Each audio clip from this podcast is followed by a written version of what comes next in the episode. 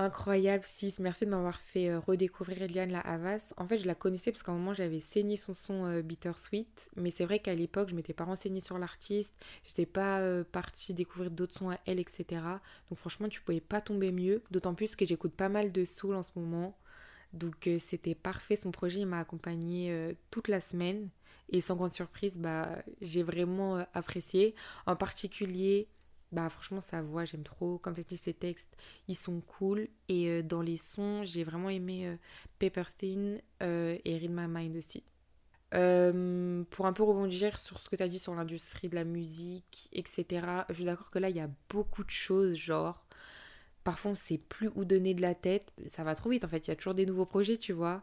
Et en gros moi pendant longtemps j'ai beaucoup consommé par genre musical. Donc en fait je passais d'un artiste à un autre en deux secondes, etc. Et je pense que ça m'a un peu saoulée ou un peu usée, je sais pas.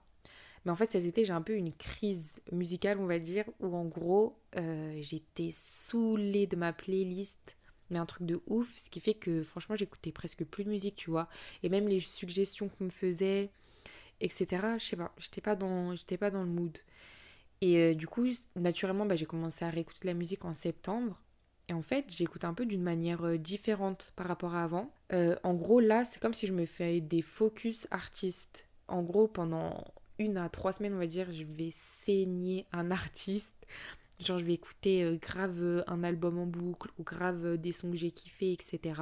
Et en fait, je trouve ça, c'est super cool parce que, bah, du coup, j'ai le temps en fait et je trouve que j'ai le temps de découvrir l'artiste, euh, ça me permet de découvrir vraiment son univers, ça me permet de, comprendre sa vibe, de découvrir ce qu'il veut nous partager, de comprendre ce qu'il veut nous partager. Et franchement, j'apprécie trop. Donc, euh, sans, grande surprise, euh, franchement, si tu as d'autres recommandations d'artistes ou de projets en tout cas à me faire découvrir, bah, avec plaisir, je suis preneuse. De ouf. Cette semaine, je voulais te partager un documentaire que j'ai regardé sur Netflix euh, super intéressant sur la psychologie. Euh, en gros, le, documentaire il s'appelle La méthode Stut. Bon, je sais que t'es pas trop une go de Netflix, il me semble, mais franchement, si un jour t'es dans ce mood, euh, je te recommande. Je pense que ça peut te plaire. En fait, le concept de ce documentaire est excellent. En fait, il y a un patient, du coup, un mec qui suit une thérapie, qui a décidé de faire un documentaire sur son thérapeute parce qu'il trouve qu'il a une méthode et une approche qui varie euh, des thérapeutes en général, tu vois. Donc en gros, ce thérapeute, euh, on va dire qu'il a des concepts et qu'il a des outils qui donnent à ses patients. En gros, au cours d'une séance, en fonction de ce qu'ils abordent, euh, il va faire des, il va dessiner ou illustrer un de ses, un de ses concepts et après il va donner le dessin à son patient. Et ça a l'air de plutôt bien marcher ou en tout cas ça a son effet, tu vois. Donc en gros, c'est, on va dire que c'est un, thérapeute qui est assez proactif.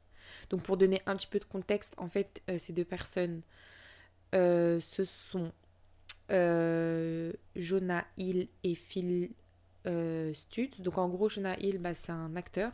Donc en fait, pour être très honnête, moi en fait, sa tête, elle me disait quelque chose tout au long du documentaire, mais impossible de le remettre dans un, dans un film, tu vois.